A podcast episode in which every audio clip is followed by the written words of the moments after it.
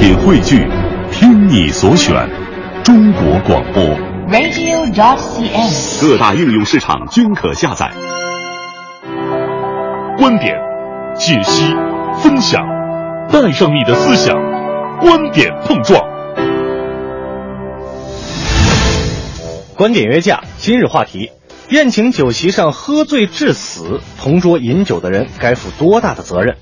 古语有云：“酒逢知己千杯少。”生活中恰逢婚庆喜宴、亲友聚会时开怀畅饮是非常常见的情景，但如果过量饮酒，就可能乐极生悲。最近，西安市长安区法院就审结了一起因聚众参加婚礼宴请、过量饮酒致人死亡的生命权纠纷案件。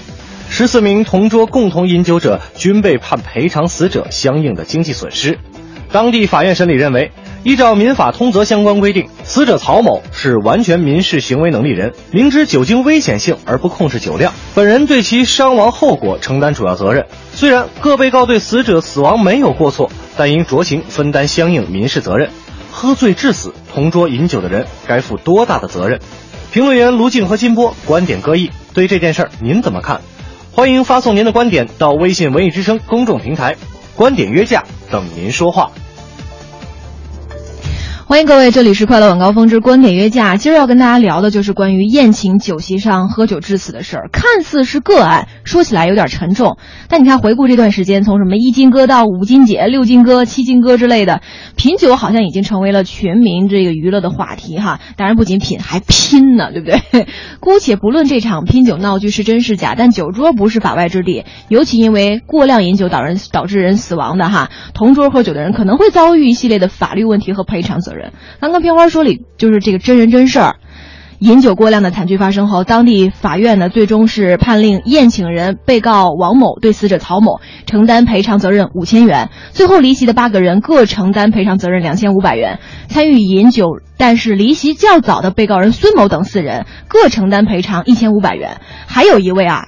挺特别的，没有饮酒，而且离席也比较早的李某承担赔偿责任五百元。有人就说，哎，责任是有啊，但一桌喝酒，这责任到底该怎么划分呢？对不对？而且那位没喝酒，而且离席比较早的李某，怎么也要承担赔偿责任五百元呢？哎，您觉得这个宴请这个酒席上喝醉致死，同桌饮酒的人该负多大的责任？我们的两位评论员卢静和金波观点各异。首先有请卢静。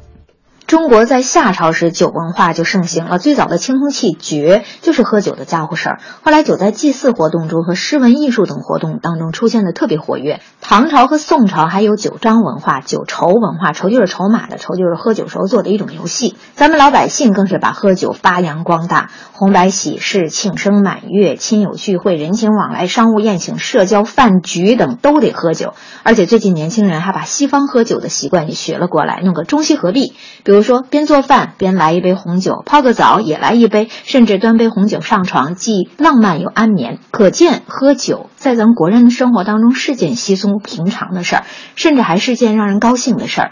但是，假如因为喝酒出了人命，而且这样的悲剧屡屡出现在人们视野当中，就不得不反思讨论一番。西安市长安区法院认为，对死者同桌饮酒人应分担部分民事责任，对曹某的死亡负连带责任，判赔偿经济损失。我坚决支持。从被告人的申诉看，他们似乎有点委屈，但是必须要负责。卢静的表达清晰明了，中国酒文化自古就有，但坚决支持对死者同桌饮酒人分担部分的民事责任和连带责任。但是另外一位评论员金波啊，他认为这事儿不可一概而论。有请金波。我觉得这件醉酒致死的事儿，同席者该负多大的责任？这个里边呢，要具体问题具体分析，不可一概而论。当然，我们知道在一起喝酒呢，最常见的就是相互劝酒，而常常是把人喝高了。但是，我觉得劝酒的该不该与这次这种醉酒致死，其他人有没有责任，还或者说怎么赔偿，应该分开讨论。劝酒，我先声明，我也是反对劝酒，但是我反对的呢是那种牛不喝酒强按头的那种方式的劝，是那种不能量力而行的这样的劝，非要把对方喝趴下的那种劝，那种友好的、优雅的、礼节性的对酌，我觉得是可以的。毕竟喝酒啊是一个聚会的高兴的事儿，包括我们都知道，很多国家的国宴，领导人也会最后说为了什么什么干杯，对吧？这种总还是一个吃饭啊或者喝酒啊大家聚会的一个礼节。嗯，醉酒致死，包括连带责任、赔偿、劝酒，应该是要分开讨论的哈，一码归一码。但毕竟喝酒聚会的初衷是高兴，这点卢静也认同。但这个酒桌的怪现象也由此滋生了呀。卢静继续有话说。原本喝酒是为了迅速拉近陌生人之间的关系，营造轻松愉快的谈话氛围，为了让参与者放下拘束戒备，敞开心扉，加深感情。但偏偏我们的酒桌上总是有些怪现象，比如说逼人喝酒，你不喝就是看不起我，你不喝就是不敞亮，你不喝就是进入不到我们核心朋友圈，甚至说躲酒的人不可交。当然，各地酒桌上还创造出各种劝人喝酒的礼仪规矩、顺口溜、行酒令等等，必须要让自己痛苦不堪，让自己的健康受损，才能表达对酒桌上的人的真情厚谊。这是心照不宣的潜规则。就像你要拉近与别人的关系，一定要多暴露几件自己的私事儿一样。假如你还有求于人，更得表现出敢把小命撂在酒桌上的豪气。这反映了我们对友谊、信任、亲密关系的渴望，当然也有赤裸裸的功利。在这种所谓酒文化的讹诈下，很多人被逼舍命陪君子，严重的话就是我们话友里提到的悲剧。嗯，听完卢静的论述举例，不难明白，酒桌文化有好的，但也有一些糟粕哈。但另外一方面，金波认为说分担民事责任哈，这个同席的这个共同喝酒的人，操作很复杂呀，对吧？听金波怎么来举例说明。就这个事儿而言，同席者有无责任呢？法院已经明确的判断说，同饮人的这样的各被告在饮酒期间及酒后并无过错，对该人的这个死亡不承担过错责任。那么，为什么还要承担赔偿呢？那这就是根据《民法通则》的第幺三二条公平责任里边说，当事人对造成损害没有过错的。但也可以根据实际情况由当事人分担民事责任，这样一个情况呢，我觉得也还实际上是在操作里边还是挺复杂的。你比如说，我劝阻他，他不听怎么办？我没有劝他喝酒，他自己非要喝怎么办？他来劝别人喝，结果把自己喝高了怎么办？我们看到这个案子里，他的家人提出了这样的一些的赔偿请求，而且，但是他的家人也在席上，他是否也有过错呢？比如他在席上是不是也劝阻了呢？在家里是否也及时的观察，提出了一些措施来挽回他的生命呢？所以这个情况是比较复杂的。嗯，是的，听起来分担民事责任的情况确实多种多样，包括这个案件的原告方哈。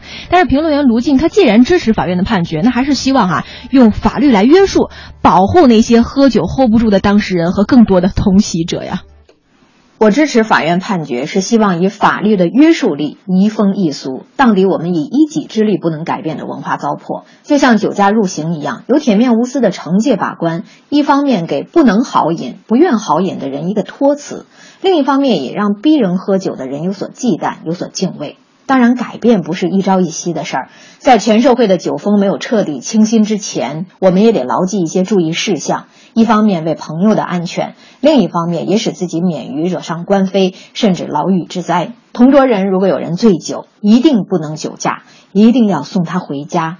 不能把它放在路边或者家门口，要亲自把它交给家里人或者成年人看护，甚至冒着被家里人怪罪的风险，你多照看他一会儿。如果对方是独居，你有责任留下来照顾他；要不然就直接把他送医院输液。假如你怕麻烦，那就再也不要在聚会中逼人豪饮。当然，自己也要自我控制，不要给同桌的人徒增事端。对，最后这段真的也是提醒好多的这个，比如说陪同喝酒或者你自己喝酒的人，一定要多多注意了哈。但是针对这个判决当中哈，对那位没喝酒而且离席比较早的李某，也要这个承担赔偿责任五百元的一个细节，金波老师也注意到了啊，并且对于整件事进行了他的一个建议和希望。有请金波。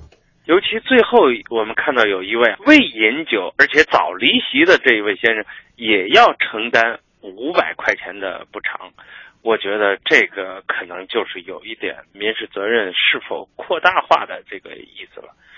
我们看到第一百三十二条，它是说，对造成损害都没有过错的，可以根据实际情况由当事人分担。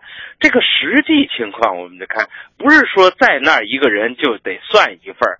这实际情况，他已经是基本上跟这个人喝酒不搭嘎，他也不喝，而且早就离席了，他还要承担这样一个责任，未免略略的觉得有点过分呢。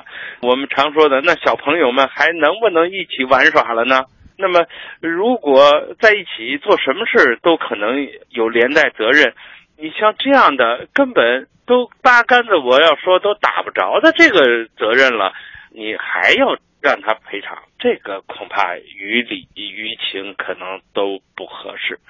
也许这事儿呢，可能也应该提醒我们，以后您要在一起喝酒，那当事儿的主人就应该提醒：能喝喝，不能喝的别喝，酒后不能开车，相互之间不要劝酒，有难受的就上医院，等等等等。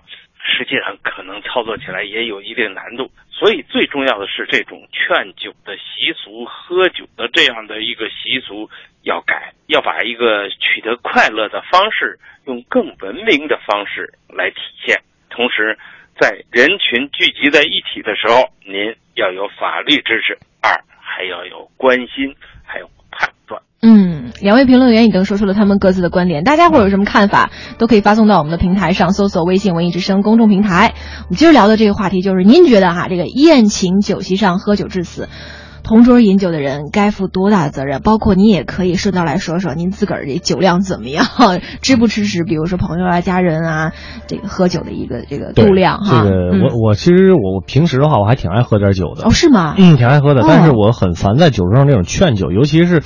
我们说这个非要逼着你喝酒，或者将你啊，非要说你你这杯你干不干是吧？前两天就 前两天就现身说法是被迫这个。那你后来被将了还是没被将？我我成功的被他们给将军到了。哎呀，但喝完了，说实话，喝完酒以后自己难受啊，对不对？是是，还是要适量啊。但是关于这个一块喝酒、同桌饮酒的人该负多大的责任，很多人也发来了自己的观点。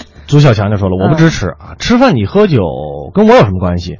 假如说吃去吃酒席，我都不认识他，只是坐在一桌而已。况且我又不喝酒，他喝酒喝多了，跟我有什么关系啊？”